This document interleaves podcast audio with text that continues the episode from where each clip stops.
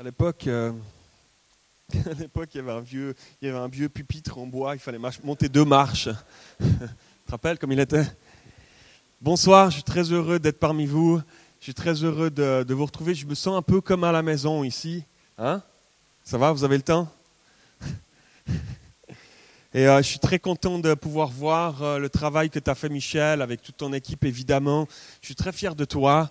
Euh, dix ans, dix ans déjà, c'est comme une tranche de vie. Hein.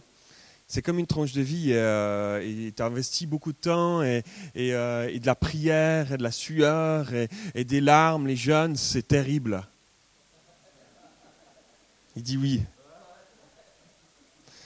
Mais c'est magnifique en même temps. J'ai passé des belles années ici, c'est vrai, à démarrer des choses et puis à vivre plein de trucs. Et puis on passe le témoin à un moment donné, puis, et puis tu l'as amené plus loin. Puis je suis tellement fier de ça. Et je suis heureux d'être parmi vous ce soir avec une parole que Dieu a mis sur mon cœur. Et j'aimerais juste vous la partager. Avant, avant ça, j'aimerais vous dire, est-ce que vous êtes fiers de votre Dieu? Hein? Est-ce que vous êtes fiers de votre Dieu? Sérieux?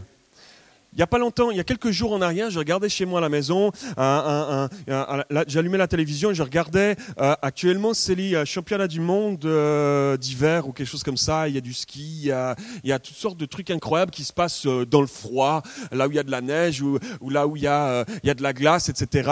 Et j'étais, comme scotché par une, discipline qui m'a vraiment effaré, qui m'a surpris, qui m'a étonné, qui m'a mis un grand point d'exclamation devant moi.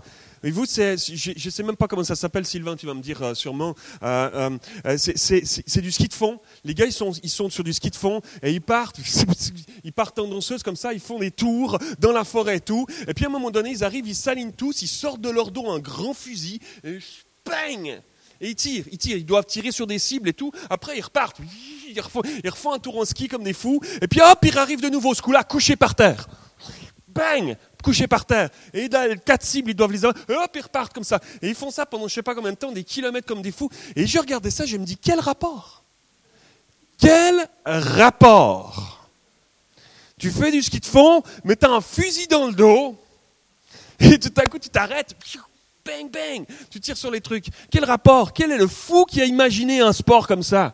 Ça doit être un coureur des bois quelque part, tu sais, dans le fin fond du Canada ou de la Sibérie quelque part, il avec ses skis, un ours, ah, bang, on va en faire un sport olympique, tu vas voir, ça va être sympa. Et, euh, et je me disais, ils ont, ils ont aucune honte ces gaillards-là. Ils vivent leur vie pour ça, pas de honte. Moi, je regardais ça, je dis, qu'est-ce que c'est que cette histoire? C'est quoi ce sport? Mais eux, ils n'ont pas honte, aucune honte, c'est normal. Je skie avec un fusil dans le dos, pas de souci. Incroyable. J'aimerais vous dire que Dieu, c'est un Dieu de qui nous ne devons pas avoir honte. Absolument pas. On n'a pas besoin d'avoir honte de Dieu parce qu'il est grand, parce qu'il est tout-puissant, parce qu'il a créé les cieux et la terre. C'est lui qui a mis le souffle de vie dans ta vie. C'est lui qui t'a créé tel que tu es. Et il a fait tellement les choses merveilleuses, car il connaît, en plus, on l'a lu, Jérémie 29, 11. Merci beaucoup, Priscille, c'est ça? Priscilla, pardon, avec un A à la fin. Euh, car je connais les projets que j'ai formés sur vous, dit l'Éternel. Projets de paix et non de malheur, afin de vous donner un avenir et de l'espérance. C'est pas extraordinaire, ça? C'est notre Dieu. Et on n'a pas besoin d'en avoir honte. Et je suis venu vous parler de ce Dieu merveilleux en qui je n'ai pas honte. Absolument pas. De, de, cette fierté qui est dans ma vie parce que je lui appartiens. Parce que je sais que c'est le roi des rois, c'est le Seigneur des seigneurs. Et je sais que je vais passer l'éternité avec lui que les souffrances de ce monde ici-bas, que les épreuves, les galères peut-être par lesquelles tu peux passer aujourd'hui, eh c'est juste un passage. Moi, mon espérance, elle est placée plus loin, elle est placée plus haut, elle est placée en Dieu. Et je sais qu'un jour, je serai là-haut pour l'éternité avec lui. Et ça va être extraordinaire, et ça va être merveilleux, et ça va être la félicité totale en permanence. Imagine quelques instants le meilleur moment de ta vie. Ça va, tu l'as? Le meilleur moment de ta vie, ça vaut même pas un milliardième de ce qu'on va vivre là-haut pour l'éternité. On a un Dieu extraordinaire. On a un Dieu extraordinaire et il vaut tellement la peine d'être vécu. Il vaut tellement la peine de, lui laisser toute la place dans nos vies. J'aimerais vous lire un texte qui dit ceci dans Ésaïe chapitre 44 verset 12. Pour confectionner une hache, le forgeron travaille avec des braises et il la façonne à coups de marteau. Il la travaille d'un bras vigoureux. Cependant, il suffit qu'il ait faim, et le voilà sans force, qu'il n'ait pas bu d'eau et le voilà épuisé. Quels sont ceux à qui c'est déjà arrivé dans leur vie, pas de forger une, hache, hein, mais euh, quels sont ceux à qui c'est déjà arrivé dans votre vie d'avoir une baisse de régime, de se retrouver sans force parce qu'il a faim? Tout à coup, tu as faim, puis on dirait que tout devient, tout devient plus, euh, plus euh, ah, on n'a plus d'énergie. Il y en a même qui deviennent agressifs. Il n'y en a pas ici ce soir, je le sais, mais il y en a qui deviennent agressifs lorsque, lorsque tout à coup ils ont faim.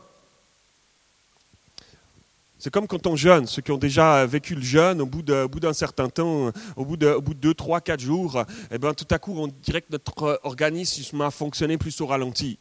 Et, euh, euh, c'est comme ça aujourd'hui, euh, plus qu'à aucun autre moment, euh, dans, euh, dans, l'histoire, dans l'histoire, on parle de nutrition, on parle de manger, on parle de s'alimenter. Nos télés sont envahis d'émissions de cuisine, de chefs, de top chefs, etc. Euh, de, la restauration, la pâtisserie, la boulangerie, la gastronomie et tout ça. Et puis, il y, a, eu cette vague de fast-food. Aujourd'hui, euh, on connaît le McDo, mais euh, si tu vas aux États-Unis, si, tu vas, au Canada, dans ces pays-là, il y en a de partout, de toutes sortes d'enseignes différentes à, s'y perdre. Euh, et, la malbouffe, c'est devenu quelque chose qui nous a envahis depuis des années. C'est tellement important de bien se nourrir. C'est tellement, vous êtes d'accord avec moi? C'est tellement important de bien se nourrir. Puis, il y en a certains qui sont encore tout jeunes parmi nous, ils ont des, estomacs d'adolescents ou de ceux qui terminent leur adolescence, et tu peux bouffer n'importe quoi. N'importe quoi, zéro problème. Tu peux t'empiffrer. Je me rappelle, je me rappelle une fois, euh, je, me, je, me, rappelle une fois euh, lorsque, lorsque j'étais plus jeune, à peu près à cet âge l'adolescence, on était avec des potes, et puis il y avait, euh, je, venais de la région euh, de Vevey, au bord du lac Léman, et euh, il y avait un McDo qui venait d'ouvrir à Vevey. C'était un truc de malade, quoi. C'était, l'événement, l'événement de, cette ville-là, incroyable. Alors, et je me rappelle qu'on y allait, de temps en temps, on y allait même régulièrement, même très régulièrement, et, lorsque, comme ça s'habituait un jour avec, entre les potes, on s'est dit, bah là, un petit concours, les mecs. Celui qui va bouffer le plus de Big Mac, d'accord? Et on était une équipe de, on était une équipe de potes, et c'est parti, quoi. Et un, et deux, et trois, et quatre, etc. Puis j'ai des potes, c'était des champions du monde de l'univers. Et, euh, et, eux, et moi, au bout d'un moment, je me suis arrêté, j'en pouvais plus. Et eux, ils en ont filé encore. Et ils s'en mangeaient comme ça. Et c'était juste. Et tu finis ça. Et puis, c'est plus qu'un sentiment de satiété. Tu as juste envie de gerber. Et, euh, être gavé, être rempli. J'aimerais vous dire, j'aimerais nous dire ce matin qu'on peut être rempli de toutes sortes de choses. On peut se nourrir et faire entrer dans nos vies toutes sortes de choses. Bonnes ou moins bonnes? Le monde nous offre chaque jour, le monde t'offre chaque jour, comme sur des plateaux d'argent, des choses à boire et à manger, comme on dit, et qui pour certains ne seront pas, seront pas forcément mauvais, pour d'autres seront juste infects et vont t'infecter. Mais comme on a besoin de se nourrir, d'avoir un sens à notre vie, à nos questionnements, à nos doutes, alors on va se nourrir de toute façon, d'une manière ou d'une autre. Tu es obligé pour vivre, pour survivre. On va se nourrir des choses qui se présentent à nous et qui rempliront notre être intérieur et qui vont orienter notre vie, nos pensées, nos actions et nos attitudes. Les gens avec qui tu te tiens, c'est une forme de nourriture, ça te remplit. C'est comme un... J'aime bien cette image. C'est comme un cornichon dans un bocal de vinaigre. Quand tu le sors, tu manges une bonne raclette. Tu sors ton cornichon, tu le manges, il, a le goût de vinaigre. Parce qu'il a baigné dedans. Parce qu'il était imprégné pendant des semaines, des mois de vinaigre. Les personnes avec qui tu tiens, l'environnement dans lequel tu es, ce dont tu te nourris, va avoir une influence inévitable sur ta vie. Quels sont tes choix de vie? Quels sont nos choix de vie? Assez jeune, j'ai dû me poser ces questions-là. Parce qu'on le sait. On se parle en vérité. On est comme, on est à la maison. On se parle, on le sait. Tu le sais que quand tu t'es nourri de quelque chose de malsain à l'intérieur de ta vie, tu le sais que ça t'infecte. Tu le sais que ça, ça, prend une place dans ta vie qui ne te rend pas bien, qui te rend mal à l'aise. Tu le sais très bien. On le sait. Notre être intérieur nous l'atteste. C'est tellement important. Alors, fin de quoi? Avoir faim de quoi ce, soir? Avoir faim de quoi? Les choses que tu regardes sur Internet, que tu peux regarder sur Internet, ça foisonne tellement, ce n'est pas interdit d'allumer notre ordinateur puis de regarder des trucs sur Internet. Mais il y a des pièges. Et on le sait. Et tu le sais, il y a des pièges. Il y a des pièges où tu peux te retrouver à un moment donné où tu, laisses des choses sales rentrer dans ta vie. Ça peut être de la pornographie, mais ça peut être tellement d'autres choses. Il y en a qui partent au djihad parce qu'ils regardent Internet et des vidéos sur Internet qui les nourrissent, ils se remplissent. C'est comme le, cornichon dans le bocal, ils se nourrissent de ces choses-là, leur environnent, puis toutes ces choses-là, ils environnent, à un moment donné, environnent leurs pensées, et ils se mettent à penser d'une manière, et tout à coup, tout à coup des jeunes qui ne pensaient pas, combien, combien c'est arrivé, combien de fois c'est arrivé, on fait témoigner leurs voisins, ils disent, mais on n'aurait jamais pensé, lui, un bon petit gars.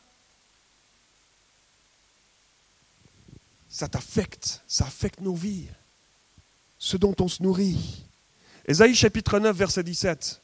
Ésaïe chapitre 9, verset 17 dira ceci, En effet, la méchanceté brûle comme un feu qui dévore rond ses buissons épineux.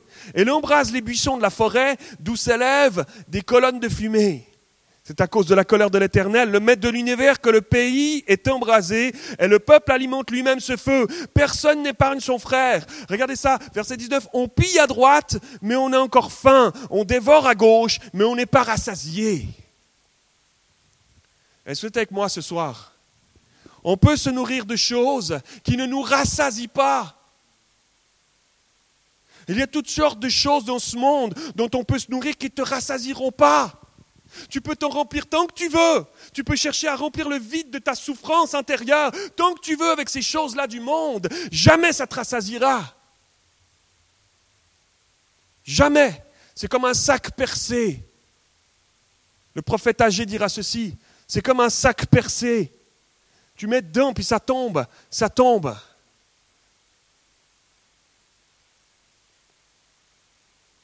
Lorsque tu es dans un moment dans ta vie où tu es triste, frustré ou fâché, ça nous arrive à tous, chaque semaine, peut-être même chaque jour. C'est la vie dans ce monde. On vit tous dans le même monde. On ne peut pas s'en cacher. On ne peut pas partir comme des ermites, aller vivre dans une grotte. Il y en a qui ont essayé. Ils sont encore en train de sécher là-bas. On est dans ce monde. Mais la Bible nous dit, je vous ai placé dans ce monde, mais vous n'êtes pas du monde. Il y a quelque chose de différent dans nos vies. Il y a, un style de vie différent à mener. Est-ce que, tes collègues de travail, est-ce que tes, amis à l'école, à, l'université, est-ce que, les personnes qui t'entourent, tes voisins, ta famille, est-ce qu'ils voient qu'il y a quelque chose de différent dans ta vie? Est-ce que ça se voit? Parce que ça se dégage, c'est comme un parfum. La vie de Dieu en nous, c'est comme un parfum. Ça dégage. Ça se dégage de ta vie ou pas. Ça se sent. Quand tu croises un homme de Dieu, quand tu croises une femme de Dieu qui est remplie du, du Seigneur dans sa vie, qui se nourrit au bon endroit, ça se sent. Ça se voit, ça se sent, tu le sais. Ah, ça fait envie. Ça fait envie. Combien de fois ça m'est arrivé de croiser des hommes et des femmes de Dieu? Qu'est-ce que ça crée dans ta vie? Qu'est-ce que ça crée dans ma vie? J'ai envie de m'approcher plus de Dieu quand je les croise, ces gens-là. Ça produit juste une chose. Ta vie remplie de plus de Jésus, ça va donner aux gens autour de toi envie de plus de Jésus. C'est exactement ça que ça crée. Est-ce que ça vaut pas la peine? Est-ce que ça vaut pas la peine?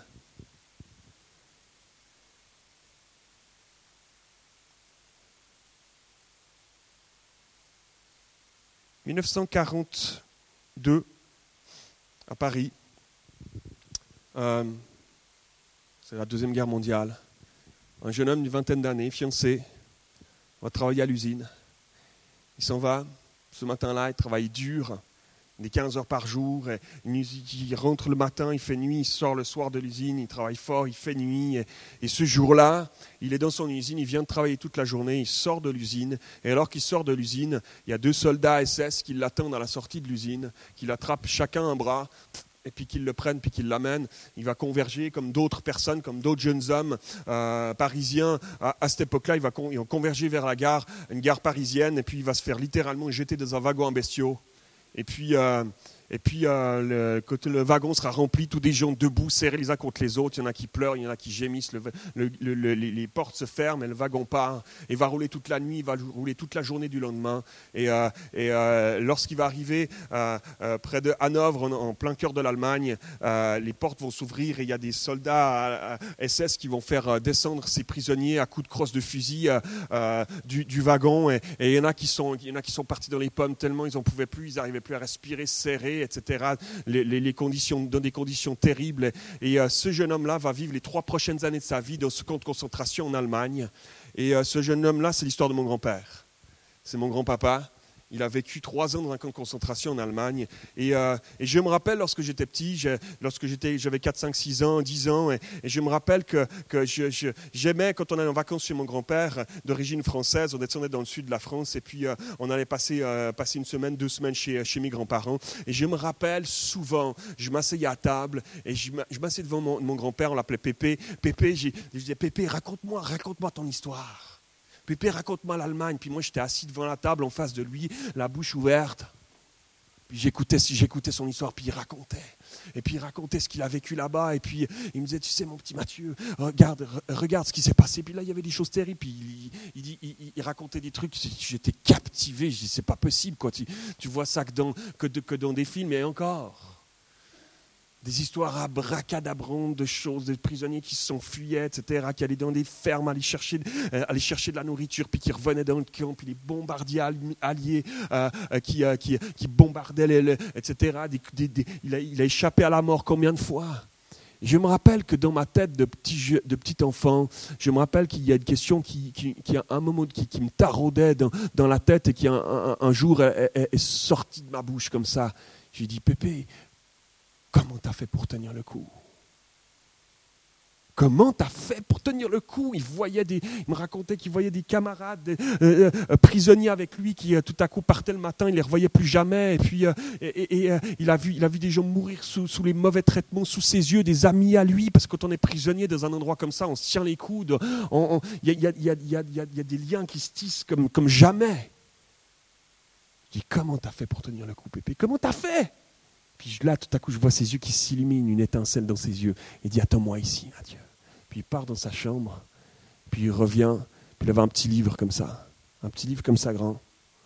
Et puis il me dit Regarde, il la pose sur la table, il était tout fripé, il était tout comme ça. Et puis, euh, et puis il me dit Regarde, ça, c'est la Bible que j'avais réussi à cacher dans, le manteau, dans la poche de mon manteau intérieur quand les soldats m'ont attrapé. Et puis euh, j'ai réussi à la cacher. Puis, et puis personne personne n'avait vu. Puis je l'ai caché dans, ma paillasse, sous ma paillasse, euh, dans, euh, le grand, dans, le, grand gare dans lequel on dormait. Et puis lorsque les soldats éteignaient la lumière le soir et puis qu'on devait dormir, j'allumais une petite bougie. Et puis j'ouvrais la parole des yeux. Puis il me nourrissait de la Bible. Qu'est-ce que ça me faisait du bien? Puis il me racontait ça. Puis il pleurait. Il me disait Mathieu, ça m'a tenu. C'est le secours de Dieu. Qui m'a tenu, tu sais. Je me rappelle comme si c'était hier, je voyais mon grand-père comme ça avec ses petits, son petit menton qui tremblait, puis disait, Mathieu, c'est la parole de Dieu, c'est tellement bon, c'est tellement bon, elle est, bonne pour toi, elle sera bonne pour toi, elle te sauvera la vie à toi aussi. Et, euh, euh, euh, c'était tellement quelque chose qui m'a impacté dans ma vie. Et puis la guerre était terminée, et puis il a vu il a vu les, Américains venir euh, libérer, le camp, la ville, etc. Il est retourné en France, il a marié, il a marié sa fiancée, c'est ma grand-mère, et puis, euh, et puis il a dû retourner en Allemagne quelques mois après parce qu'il a la tuberculose. Puis le meilleur endroit où on pouvait traiter la tuberculose, parce que c'était un endroit où il fallait respirer le bon air, etc., c'est en Allemagne. T'imagines?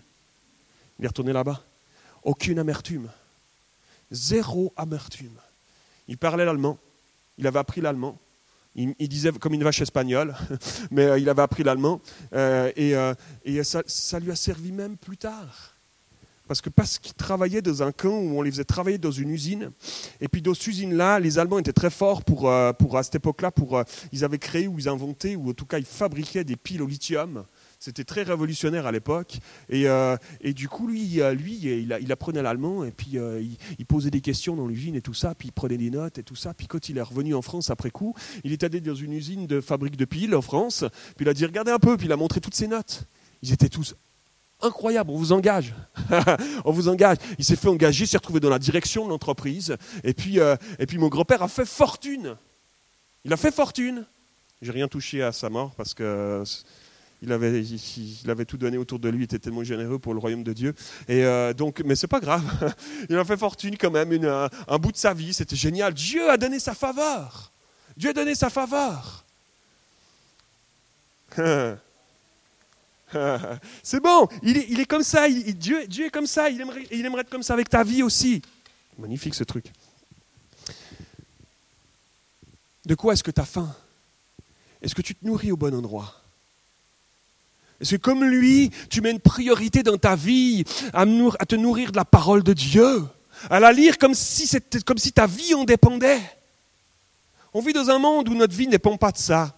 On peut très bien vivre sans. On est d'accord avec ça? Très bien vivre sans. Hein. Il y a des périodes de ma vie où j'ai vécu sans. Ça va? Ça se passe. Mais il y a un vide intérieur. C'est tellement bon de se nourrir de la parole de Dieu. Elle est la vie. Elle est la parole de vie. Et t'imagines, c'est par sa parole que Dieu a créé le monde. J'ai pensé à ça quelques instants? C'est par sa parole qu'il a créé le monde. Regarde un peu. Que la lumière soit une parole. Tac. La lumière s'est allumée. Première fois dans l'histoire. Toc. La lumière s'est allumée. Clac. Mais une parole, il n'a même, pas, même pressé sur le bouton. Hein. Une parole. Et puis il a créé les cieux, il a créé la terre, il a créé les animaux, il a créé la main, il a séparé le ciel de là, etc. Il dit, ah, juste avec sa parole C'est pas un truc de fou, ça? Eh bien, sa parole, tu l'as toi. On l'a nous, c'est sa parole. C'est sa parole ici. C'est la parole de Dieu. C'est pas, pas n'importe quel livre. C'est pas un bouquin de cuisine. C'est pas un truc de recette comme tu ouvrirais pour, pour tout à coup faire un dessert ou pour faire un bon petit plat. C'est la parole de Dieu. C'est juste un bouquin, ça. C'est vrai. C'est juste un bouquin. C'est juste des, des, lignes, écrites sur des pages. Mais c'est vivant parce qu'il y a l'Esprit de Dieu qui l'habite. De quoi est-ce que tu te nourris? De quoi est-ce que tu as faim? De quoi est-ce que tu as faim? Regardez, je vais vous lire deux, trois, deux, trois versets de cette parole de Dieu. Je prie qu'il a un impact dans notre vie. Psaume 107, verset 9. Car il a désaltéré les assoiffés. Il a comblé de bien les affamés. Est-ce que tu as faim de Dieu? Est-ce que tu as faim de Dieu? Ils sont calmes hein, ce soir, Michel. Qu'est-ce que tu leur as fait? Ah, il digère. Psaume 146, verset 7. Il fait droit aux opprimés. Il donne du pain aux affamés. L'Éternel délivre les prisonniers. Hmm. Regarde un peu, c'est pas fini. Jean 6, 35. Jésus leur dit C'est moi qui suis le pain de vie. C'est moi qui suis le pain de vie. C'est ça que Jésus va dire. Celui qui vient à moi n'aura jamais faim. T'imagines un peu?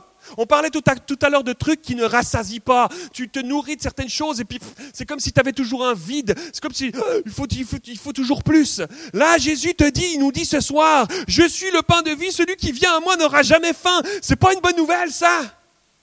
C'est une nouvelle extraordinaire. Celui qui vient à moi n'aura jamais faim, celui qui croit en moi n'aura jamais soif. Hmm. Hébreu chapitre 9 verset 12.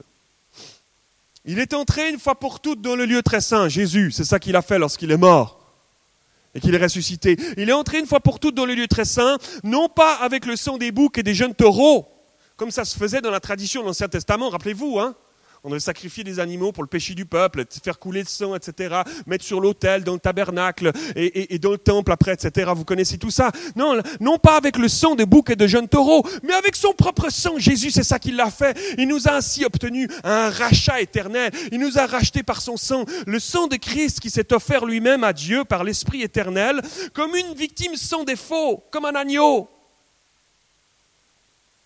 Et il purifiera, votre conscience des œuvres mortes afin que vous serviez le Dieu vivant. Vous savez de quoi on a besoin? Vous et moi, jour après jour, on a besoin que Dieu vienne purifier notre conscience des œuvres mortes. Des trucs qu'on fait qui servent à rien. Je ne parle pas juste des trucs de péché, mais je parle aussi des trucs qui te servent à rien, des trucs qu'on peut pratiquer et qui nous font juste perdre notre temps. Et que si on les investissait en Dieu, si on les investissait au bon endroit, on récolterait. On récolterait. Alléluia. Une vie qui brille, une vie qui rayonne plus, une vie qui donne plus envie aux autres, une vie qui reflète Jésus. Purifie-nous, Seigneur, des œuvres mortes. Purifie notre conscience des œuvres mortes, Seigneur. C'est Jésus lui-même qui a pris, imaginez-vous quelques instants, c'est Jésus lui-même qui a pris la place de l'agneau pour le sacrifice. Ceux qu'on devait sacrifier avant sur l'autel. Jésus a dit, moi, moi je vais venir. C'est tellement une pensée incroyable. C'est tellement une œuvre incroyable qu'il a fait. Ce n'est pas, pas, pas, un conte, ce n'est pas une fable. C'est la vérité. Il a pris la place de l'agneau pour toi, pour moi. Il t'a dit sur la croix. Ce n'est pas, juste un, pas juste un truc qu'on apprend, qu'on répète euh, de manière redondante chaque dimanche. Il a sacrifié sa vie. Il a pris la place de l'agneau. C'est juste incroyable.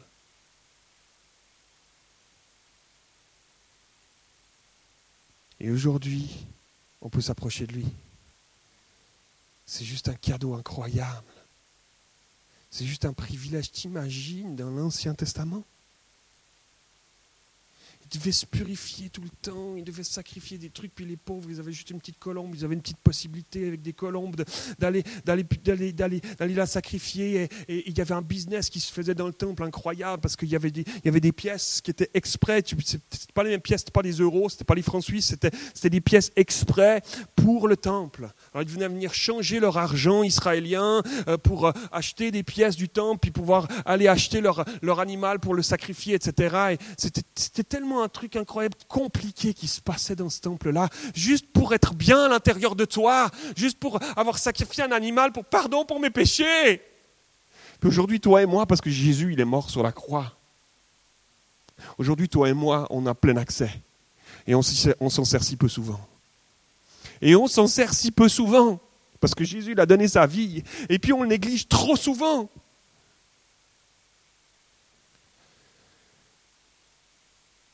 Ce sacrifice, ce merveilleux sacrifice, je t'encourage, mon frère, ma soeur, à ne plus le négliger. À ne plus le négliger. Saisis-toi de Jésus. Nourris-toi de Jésus lui-même. Et alors ce soir que je suis en train de parler et on s'en va vers la fin de mon message, j'aimerais t'encourager à laisser le Saint-Esprit commencer à mettre le doigt dans ta vie mettre le doigt dans ta vie, laisse-le avec. Il le fait avec douceur et amour, c'est un gentleman. Il ne te forcera jamais à rien. Mais il te, il te, presse par son amour. Il te presse par son amour à dire Regarde, telle chose dans ta vie, remets-le-moi. Regarde tel domaine dans ta vie. Ça ne m'honore pas. Confie-le-moi. Regarde telle activité que tu pratiques. Elle te sert à rien. elle, t'amène même loin de moi. Elle n'est pas péchée en soi, peut-être, mais elle t'amène tranquillement loin de moi. Tu n'as plus de temps, tu dis que tu n'as plus de temps. Tu dis que tu n'as plus le temps d'aller à l'église, tu n'as plus le temps d'aller le vendredi soir, tu n'as plus le temps pour, les choses de Dieu tout à coup. Et, mine de rien, de fil en aiguille, tu n'as plus temps pour penser à Dieu. Tu n'as plus de temps pour te pencher laisser ce Jésus, ce, Jésus qui a sacrifié sa vie, faire de, devenir ton tout et ton essentiel. Est-ce que Jésus est ton tout? Est-ce qu'il est ton essentiel? Parce qu'il en vaut tellement la peine.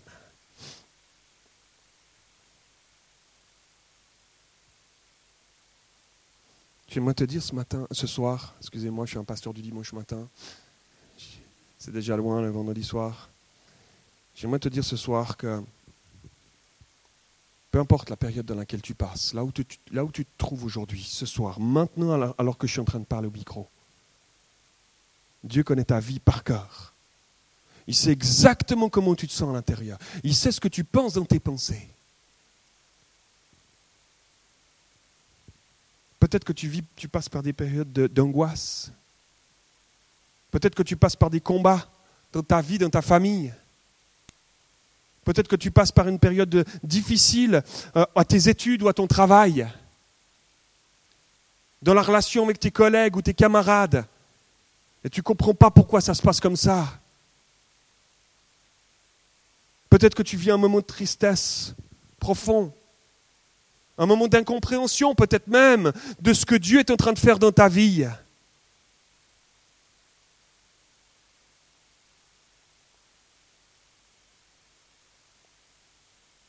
J'aimerais te dire ceci, regarde, Apocalypse chapitre 7, verset 13. C'est la vision de, Jean, de l'apôtre Jean, de ce qui va se passer dans la fin des temps, alors qu'il est sur l'île de Patmos.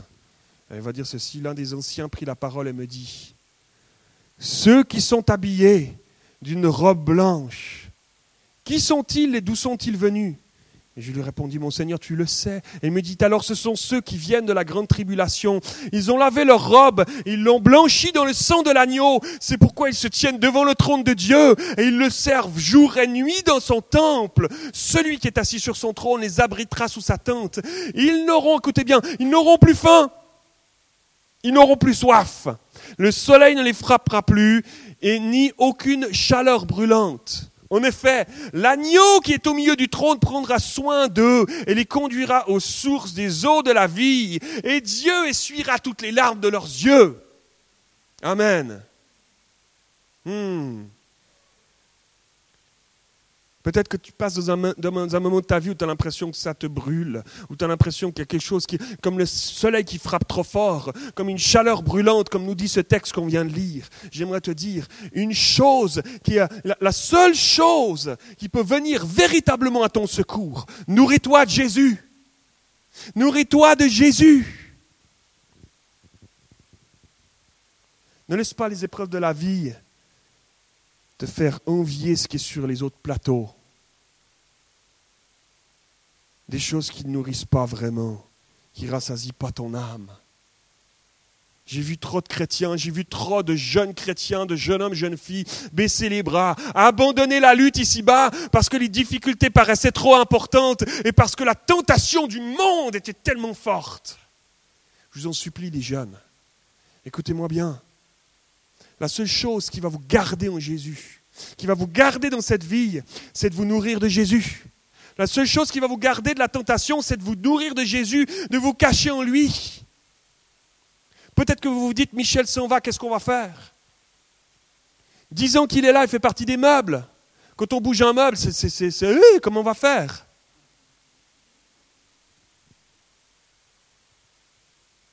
Nourris-toi de Jésus. Michel, il a semé plein de choses dans la vie de plusieurs ici, de beaucoup. Vous êtes d'accord? Michel, il vous a fait du bien, c'était un grand frère, c'était un père. C'était quelqu'un qui a semé des choses en vous, qui vous a fait grandir. Et puis maintenant, il s'en va. J'aimerais vous dire, appuie-toi sur Jésus, regarde à Jésus. Il n'a pas terminé avec un de jeune. Il n'a pas fini avec un de jeune, il s'en est occupé que je suis parti, il s'en occupera quand Michel partira. Nico, tu es d'accord? Et au-delà de qui va s'en occuper. Nico et, d'autres qui sont là et d'autres qui arriveront. C'est Jésus qui est la colonne vertébrale. C'est Jésus qui fait tenir tout l'édifice. C'est lui qui va faire qu'il y aura encore des jeunes qui vont donner leur vie à Jésus dans ce lieu. C'est lui qui va faire qu'il y aura des jeunes qui vont encore être guéris, restaurés ici dans ce lieu. C'est lui qui va faire qu'il y a des jeunes qui seront libérés de la drogue, qui seront libérés de, choses qui les emprisonnent, qui seront libérés de la pornographie et des dépendances de toutes sortes, ici dans ce lieu. Dans le nom de Jésus. Dites Amen avant que j'explose quelque chose. Hein? C'est incroyable. Je pensais que les jeunes voix étaient. plus que les Vaudois. C'est comme ça.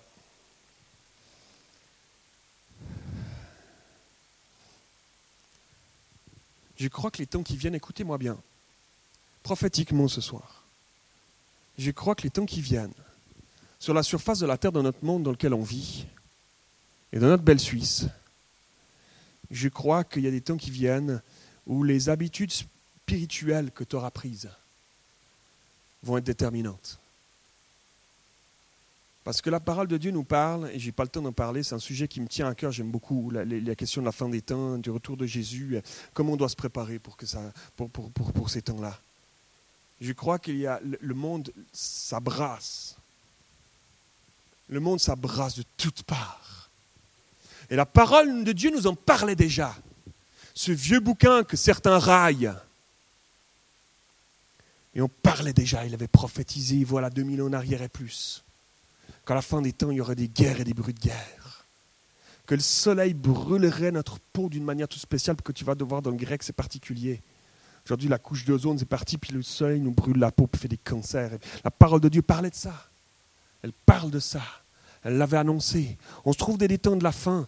Et laissez-moi vous dire, les jeunes, que euh, dans les catastrophes qui vont arriver, ça ne va pas aller de mieux en mieux. Je ne suis pas là pour être un prophète de malheur et puis pour faire peur. Mais c'est une réalité, la Bible nous dit que ça ne va pas aller mieux. On n'est pas comme les témoins de Jéhovah qui pensent qu'on est déjà dans, dans, le nouveau monde et puis qu'il faut tout faire pour faut tout faire pour essayer d'améliorer de, notre monde parce qu'on est, on est déjà dans ce monde de paradis. Non. Non, non. Le monde va aller de moins en moins bien et ta vie, au milieu de tout ça, va avoir besoin de plus de Jésus. Et ça va être déterminant si tu vas tenir ou si tu ne tiendras pas. Si tu vas tenir le coup, si tu vas briser, c'est déterminant, ça va être déterminant de quelle place tu auras laissé Jésus dans ta vie, de quoi tu seras nourri. De quoi tu seras nourri. Et laissez-moi vous dire que ça peut arriver très vite. On se dit toujours, j'aurai le temps, mais la Bible nous dit que ça viendra comme un voleur pendant la nuit. Pâques. Comment tu te prépares? Comment on se prépare pour ces, temps de la fin Comment on se prépare pour l'éternité après? On engrange, on amasse. Moi, j'amasse dans les lieux célestes. Mon grand-père, il avait une fortune, il ne l'a pas léguée. Ah et tu sais quoi? Il cachait des louis d'or. Je vous donne un scoop. Il cachait des louis d'or dans, dans, les murs de sa maison. Quand il construisait une maison, il mettait des, il mettait des louis d'or dans un coffre, puis il les planquait dans les murs de sa maison. Tu sais, il y a un gars, euh, Escobar ou je sais pas qui, là, il y a un gars, il, il s'est fait, fait, attraper dernièrement, il, avait, il, avait, il s'était évadé de sa prison. Vous avez vu ça ou pas? Hein? ils s'étaient évadés. Il y a un gars qui a racheté une de ses anciennes maisons et il détruit tous les murs. Bam, bam, bam, bam, un marteau-piqueur, il détruit tous les murs parce qu'il espère trouver de l'argent, des louis d'or qu'il avait cachés. Mon grand-père, c'était comme ça. Alors euh, j'ai essayé de j'ai de racheter ses maisons, euh, anciennes maisons, puis euh, non, il a les, ceux qui ont racheté ces, ces, maisons, il y avait des trous dans les murs. Parce qu'en partant, il, il, voulait récupérer quand même ces petits trucs. Alors il, il, pétait les murs avant de vendre. Il vendait sa maison, puis il pétait le mur avant de partir. Mais il était tellement généreux pour le règne de Dieu. Mon grand-père, il a filé, il a donné pour des, pour des gens qui travaillaient pour Dieu. Il a donné, il a été généreux, puis j'ai plus rien. Mais moi, j'amasse dans les lieux célestes, c'est pas grave, ça me dérange pas. Moi, j'amasse dans les lieux célestes. J'ai envie d'avoir un compte en banque super énorme de louis d'or là-bas en haut. J'investis dans le royaume de Dieu, je me nourris de Dieu, je grandis dans la, dans la connaissance de sa parole. Jamais, jusqu'à mon dernier souffle, j'aurais, fait le tour des trésors extraordinaires qu'on peut trouver dans la parole de Dieu. C'est magnifique. Si je pouvais juste vous emmener avec moi quelque temps, Michel, tu peux le faire, Nicolas, tu feras ça. Si, juste quelques, quelques instants, vous prendre avec moi dans ma chambre d'études. Je vous prends une demi-journée avec moi dans ma chambre d'études. Et puis je vous montre comment on étudie la parole de Dieu. Et puis on creuse ensemble, puis on sort des commentaires biblique, puis on sort le grec, puis l'hébreu. Et puis aujourd'hui, c'est très accessible. Hein. On dit, oh, bah, t'es, pasteur, c'est normal. Euh. non, non, non, non, non. Aujourd'hui, le grec et l'hébreu, des, tu, tu, vas sur Internet, tu tapes Bible, Bible, Bible en français, tu trouves des sites Internet, enseigne-moi.com, des trucs comme ça. Et puis tu as la Bible, et puis tu as les numéros strong, tu cliques dessus, puis tout, il te dit le mot en hébreu. Ou te dit le mot en grec. C'est génial. Puis tu tapes, tu l'ouvres, tu dis wow Parce que souvent, un mot en français, tu, vas chercher le mot hébreu, puis ça veut dire waouh Ça veut dire plein de trucs. Tu dis ah wow Là, tu découvres des trésors de la parole de Dieu. Je m'en nourris, elle fait tellement de bien. Elle fait tellement de bien, elle me porte jour après jour. Elle me porte le matin, elle me porte le soir quand je vais me coucher. Je dis à ma femme, au nom de Jésus, lève-toi et marche le matin quand le réveil a sonné. Et puis, euh, elle se lève, elle me regarde, elle me regarde, ça y est, c'est lui, c'est encore mon mari. C'est passionnant, c'est passionnant la parole de Dieu. Je vous encourage à, vous en nourrir. On est quelle heure? J'ai bientôt fini, euh, Michel, ou bien? Il y a une trappe qui va s'ouvrir à un moment donné ou pas? Hein?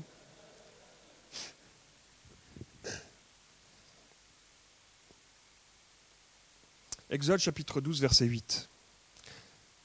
On est, le peuple d'Israël vient de passer 400 ans en esclavage en Égypte et euh, sont sur le point de sortir de l'esclavage. Quel jour glorieux, incroyable, hein les dix plaies d'Égypte, Moïse, etc. Cette même nuit, on mangera sa viande rôtie au feu, donc on parle de l'agneau qui devait sacrifier. Dieu leur avait donné des directives avant qu'ils s'en aillent. La dernière nuit qui passerait là, avant de s'en aller, vous allez sacrifier chacun un agneau. Et on mangera sa viande rôtie au feu. On la mangera avec des pains sans levain des herbes amères. Tout ça, ça fait une symbolique, je n'ai pas le temps d'en parler. Vous ne le mangerez pas à moitié cuit, bouilli dans l'eau. Au contraire, il sera rôti au feu avec la tête, les pattes, l'intérieur. Vous n'en laisserez rien pour le matin. Si toutefois il en reste quelque chose le matin, vous le brûlerez au feu. Et quand vous le mangerez, vous aurez une ceinture à la taille, vos sandales aux pieds, votre bâton à la main. Et vous le mangerez rapidement, c'est la Pâque de l'Éternel. Hum, l'agneau. Cet épisode de la délivrance du peuple de Dieu de l'esclavage en Égypte elle va préfigurer, c'est comme un symbole, elle va préfigurer la venue de Jésus lui-même, notre agneau de Dieu, venu pour ôter, enlever le péché du monde à travers son sacrifice à la croix. Et pour nous aujourd'hui, qui sommes plus sous cette ancienne alliance, sous le régime de la nouvelle alliance, l'alliance de la grâce, hmm, c'est vers lui qu'on est appelé à se nourrir. Juste vers lui. Hmm. Jean chapitre 6, verset 54. Verset 53, Jésus leur dit, en vérité, en vérité, je vous le dis, si vous n'avez pas la vie en vous-même, euh, celui qui mange mon corps et qui boit mon sang a la vie éternelle, et moi je le ressusciterai le dernier jour. Évidemment, ce texte ne nous pousse pas au, cannibalisme. Ce n'est pas ça du tout, on est d'accord? Jésus parle ici de la nourriture du corps. Il parle de cette nourriture. Il ne euh, parle pas justement de la nourriture, la nourriture dont on se nourrit, mais il parle de cette nourriture qui rassasie notre âme. Manger, manger cet agneau, se nourrir de Jésus, c'est chercher à ce qu'il grandisse de plus en plus dans ma vie. C'est une quête, jeune homme, jeune fille. C'est une quête. Moi, j'ai décidé un jour d'être un chasseur, chasseur de Dieu le chasse, je le cherche, je quête, je quête jour après jour pour en découvrir plus de qui il est. C'est ça, se nourrir de Jésus, par tous les moyens. Je lis la parole de Dieu, je prie, je cherche, je, je, me nourris d'hommes de Dieu qui ont écrit des, des livres. Qu'est-ce qu'ils ont écrit? Tel homme de Dieu, il a vécu un réveil. J'aimerais savoir plus sur sa vie. Je, le découvre en le lisant, en me nourrissant.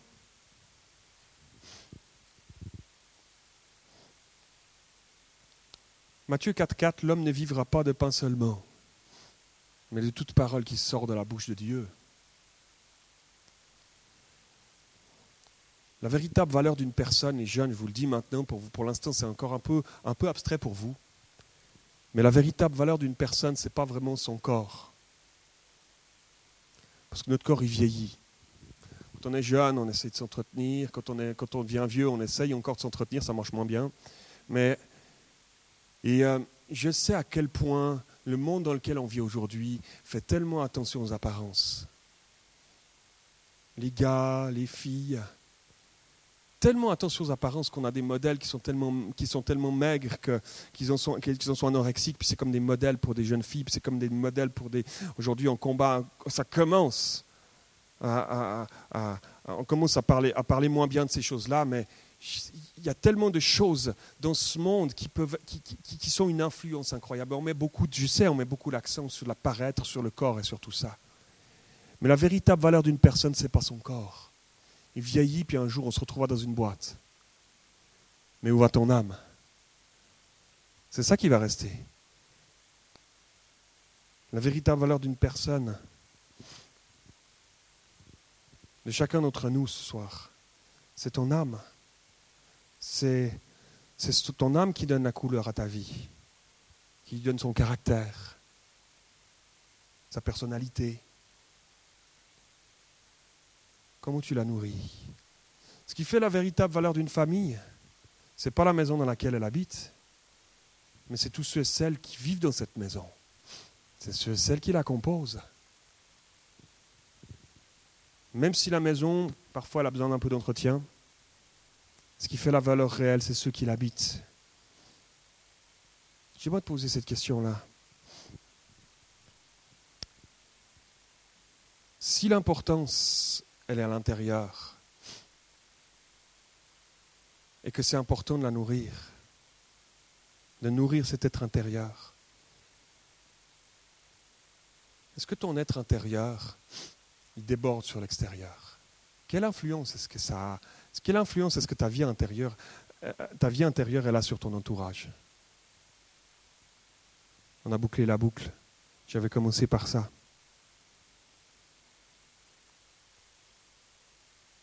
Qu'est-ce que ceux et celles qui t'entourent disent de toi?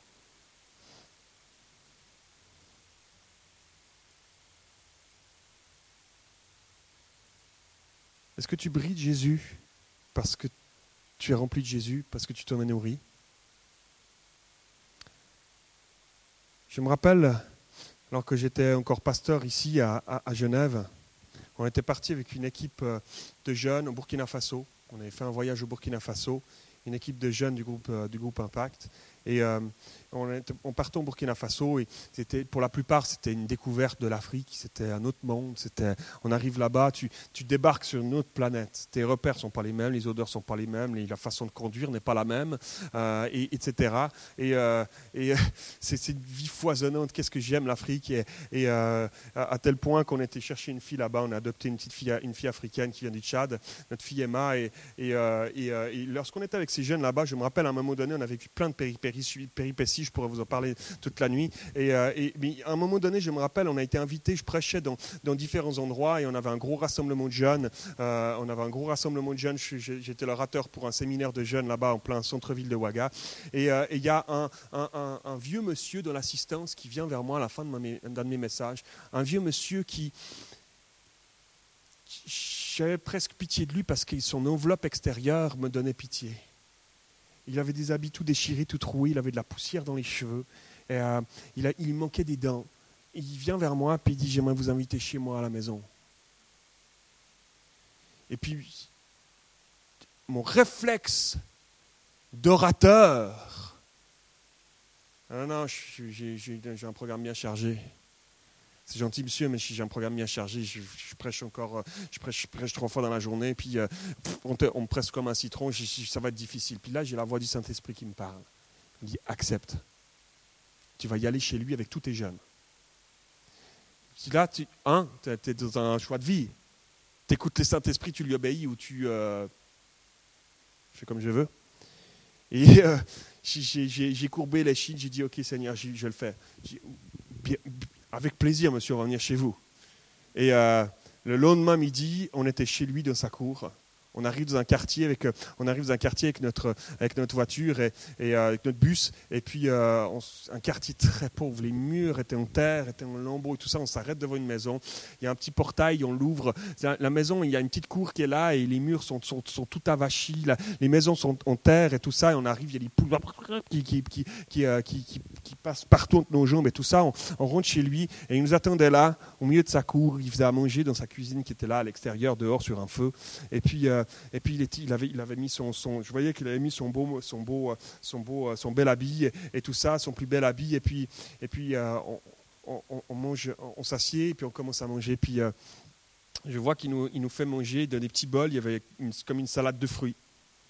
C'était une salade de fruits qui avait passé la journée au soleil. C'était, elle, était en ébullition, comme elle était, euh, c'était, spécial. Je, dirais qu'elle elle voulait manger elle je voulais la manger, mais elle voulait me manger d'abord. Et, euh, puis, euh, je, regarde mes amis, je regarde les jeunes qui sont là. Ils ont tous un regard style. Non, je ne veux pas manger. Non, s'il te plaît, Mathieu, pas ça. Et ils ont juste, tu sais, comme des fois, il n'y a pas besoin des paroles, le langage non verbal, des fois, tac. Ils ont vu dans mes yeux qu'il y a no way, il n'y a pas de moyen, tu vas, tout le monde va manger ce truc-là, et on part pas d'ici si tu n'as pas fini ton assiette, mon pauvre ami. Le petit monsieur là, il s'est sacrifié, peut-être qu'il a, peut-être qu'il a utilisé son argent du mois pour nous faire manger cette salade. Tout le monde va finir son assiette, même si tu n'aimes pas les pamplemousses qui sont là-dedans. Et tout le monde a mangé son assiette et tout le monde a fini. Et on était tous malades comme des chiens. Tous. Et je ne te raconte pas les détails, d'accord? Et on aurait pu se dire, voilà, quoi ce petit homme, tout le monde malade Quel changement Vous savez-vous quoi? Avant qu'on parte, on est tous là, on est tous comme ça. Puis il dit, on va, on va prier, j'aimerais, j'aimerais vous bénir, pasteur. On nous fait tellement de bien en venant prêcher tout ça. Et dans sa cour, il se lève, c'était plus le même homme. Il se lève dans sa cour, ce gars-là rempli du Saint-Esprit, avec son petit habit, avec ses cheveux pleins de poussière, mais brillait tellement de Jésus que ce gars-là, c'était un roi. Ce gars-là, c'était devenu un seigneur. Et quand il s'est mis à prier pour moi, je suis tombé à genoux dans sa cour. Et il a, posé ses mains sur ma tête. Et on a eu un moment de prière. Jamais de ma vie, j'oublierai ce moment. Et j'ai repéré son visage, cet homme-là, je ne me rappelle plus de son nom parce que c'est des noms un peu imprononçables, mais je me, je me rappelle de son visage et quand on va arriver là-haut, mon ami, je me réjouis de prendre un moment de prière avec lui. On a l'éternité, ça va aller. Hein je me réjouis de prendre un moment de prière avec lui. Je suis retourné. Quelques heures après, je prêchais devant des milliers de jeunes dans cette capitale à Ouaga. Et je peux te dire que j'étais rempli du Saint-Esprit comme jamais je l'avais été pendant tous mes messages d'avant rempli du Saint-Esprit, parce qu'un petit homme qui paraissait rien, mais qui s'était nourri de Jésus, qui était rempli de Jésus, était venu poser ses mains sur moi, puis ça avait transformé mon séjour. Ça transforme nos vies, ça transforme ta vie, ça transforme ceux qui sont autour de toi. Quand tu poses tes mains sur les gens, alors que tu es rempli du Saint-Esprit, ça fait toute la différence. Toute la différence. Amen. On va incliner la tête. Je pourrais encore rester là des heures. Je suis comme à la maison, je suis bien ici. Ma femme, elle ne sera pas contente par contre, donc je vais clôturer ici. on va incliner la tête, j'aimerais prier pour vous, j'aimerais faire un appel ce soir. Peut-être que tu es ici ce soir alors que je prêche et qu'on a, on a parlé de plein de choses, j'ai cité la parole de Dieu, j'ai raconté des histoires, j'ai fait un peu d'humour, mais au-delà de tout ça, ce qui va rester, c'est quelle place est-ce que toi tu es prêt à donner à Jésus dans ta vie? Et alors que tout à l'heure, j'ai lancé cette petite réflexion de dire est-ce qu'il y a des choses, laisse le Saint-Esprit mettre le doigt dans ta vie, est-ce qu'il y a des choses qui sont inutiles, qui ne servent pas la cause de Dieu et qui pourraient être mises au service de Dieu, du temps qui pourrait être passé de manière plus adéquate avec Dieu, en te nourrissant de Dieu. Peut-être que, que ce soir, tu sais très bien ce que le Saint-Esprit est en train de te dire. Et ce soir, tu dis, moi, j'aimerais, j'aimerais, j'aimerais, j'aimerais lâcher ça, j'aimerais abandonner ça au pied de la croix. J'aimerais confier ça au Seigneur. Il a donné sa vie pour moi. Il a sacrifié son corps sur la croix. Lui qui était le Fils de Dieu, qui avait tout pour être bien là-haut. Mais il a choisi de descendre sur terre pour venir donner sa vie, de devenir l'agneau immolé lui-même sa vie à la place de l'agneau pour toi et pour moi, et ça en vaut tellement la peine. Et je galvaude trop souvent ce sacrifice. Et Seigneur, j'aimerais te demander pardon ce soir. S'il y a des jeunes ici qui disent, moi, moi, moi, je veux ça. Je veux lui laisser ma vie ce soir. Je veux lui confier plus de ma vie. J'aimerais laisser l'agneau venir me nourrir, me remplir plus ce soir. Lève-toi là où tu es. Lève-toi là où tu es. Le courage de te lever. Oui. Alléluia. Alléluia. Alléluia. Dieu voit ta vie. Dieu voit ton cœur. Au-delà des apparences, il sonde ta vie ce soir. Le psalmiste dira, tu me sondes et tu me connais. Alléluia éternel. Sonde-moi, ô Dieu, et connais mon cœur. Regarde si je suis sur une mauvaise voie, et conduis-moi sur la voie de l'éternité, nous dit le psalmiste. Que ça soit ta prière, que ce soit le cri de ton cœur ce soir. Alléluia. Dieu voit ta vie. Il est tellement fier de toi. Il est tellement fier de t'avoir vu te lever sur tes jambes ce soir. Alléluia. Il n'y a pas de honte. Zéro honte devant l'éternel ce soir. Il y a déjà de la joie dans le ciel. Il y a de la joie dans le ciel ce soir pour un pécheur qui se repent. Juste un seul, il y a de la joie dans le ciel. Ici, il y a plein de jeunes qui sont debout. Et j'aimerais te dire ce soir que tu réjouis le cœur de Dieu et qu'il a tellement plus pour ta vie. Et qu'alors que tu es debout ce soir, n'aie aucun doute que le Saint-Esprit est en train de remplir ta vie maintenant. Le Saint-Esprit est en train de remplir ta vie à l'instant même. Il pose sa main sur toi. Il pose sa main meurtrie sur toi. Et par ses meurtrissures, il te guérit ce soir. Alléluia. Il te guérit ce soir. Oh, n'en doute pas, n'en doute plus ce soir. Il a sa main sur ta vie, il t'a pas oublié. Jamais il t'a oublié. Jamais il a détourné son regard de toi. À aucun instant, à chaque fois que tu as pensé qu'il t'avait oublié, c'était juste une pensée démoniaque. Dieu est là ce soir et il avait rendez-vous avec toi et il n'a pas terminé son œuvre. Cette bonne œuvre qu'il a commencée, il va la mener à bien. Il va la terminer dans ta vie. Et alors que tu es debout ici ce soir, Dieu est en train de faire une œuvre dans ta vie il est en train de reconstruire ta vie. Il est en train de te redonner ce que tu avais perdu. L'appel qu'il a mis sur ta vie, il ne se, ne se repent pas ce soir. Alléluia. Moïse, un jour dans sa vie, alors qu'il était au buisson ardent, Dieu lui a dit, qu'est-ce que tu as dans la main?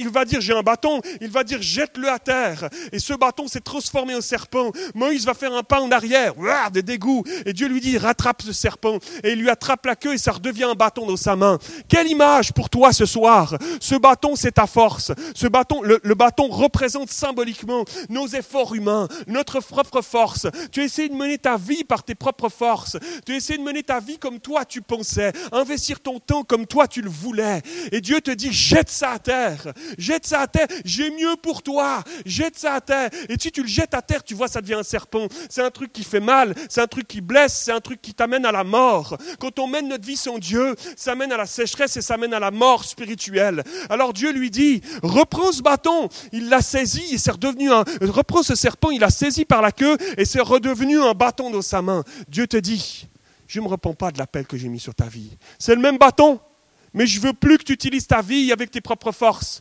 Ta vie, j'ai mis des dons dedans. Ta vie, j'ai mis, ta vie, j'ai mis des talents dedans. Et j'aimerais pas que tu les galvaudes. J'aimerais pas que tu, que tu craches sur le sacrifice de Jésus à la croix. Mais j'aimerais que tu puisses utiliser ces dons, ces dons que je t'ai donnés à bon escient. Et ce bâton, Moïse, il va le prendre. Et puis il va le jeter à terre. Et puis il va manger les autres serpents des, des, des, des, mages égyptiens. Ce bâton, alors qu'il se retrouve devant la mer, devant la mer rouge, il va l'étendre. Et la mer va s'ouvrir en deux. Et il va, ils vont traverser avec tout le peuple d'Israël. Ce bâton va être utilisé puissamment entre les mains de Dieu. Mais si ce n'est pas entre les mains de Dieu, ça ne sert à rien. Il n'a aucune force en lui-même, ce bâton. Et Dieu te dit cela ce soir. Jeune homme, jeune fille, il y a des gens, vous êtes debout ici, Dieu a mis un appel sur ta vie. Dieu a mis un appel sur ta vie. Et tu te dis, ça tarde. Et, tu as perdu, tu as perdu, tu t'es lassé, tu as, perdu courage. Et, euh, et Dieu te dit ce soir, je ne me réponds pas du tout de cela. Reprends ta vie en main. Mets ta confiance en moi, marche avec moi, règle ta vie, mets-moi en priorité dans ta vie et tu me verras à l'œuvre. Alléluia. Alléluia. Hmm, si je pouvais poser mes mains sur chacun d'entre vous, je le ferais, mais n'ayez aucun doute que le Saint-Esprit est en train de le faire. Le Saint-Esprit est en train de le faire à ce moment-là, exactement maintenant. On ne le voit pas de nos yeux. Il y en a qui doutent. Je sais qu'il y a beaucoup de jeunes qui doutent. On ne le voit pas de nos yeux. C'est comme le vent qui souffle. On ne le voit pas de nos yeux. Et pourtant, on voit les effets. Il est bien vivant. Il est bien là. Le Saint-Esprit souffle sur ta vie, comme ce vent, comme cette brise légère ce matin. Alléluia. Est-ce qu'on peut juste étendre nos mains? Est-ce qu'on peut juste étendre nos mains vers le ciel? Et puis juste quelques instants, chacun élève la voix et confie sa vie au Seigneur. Juste quelques instants, un espèce de, de doux murmure, de beau brouhaha. Confiez votre vie au Seigneur quelques instants. Alléluia.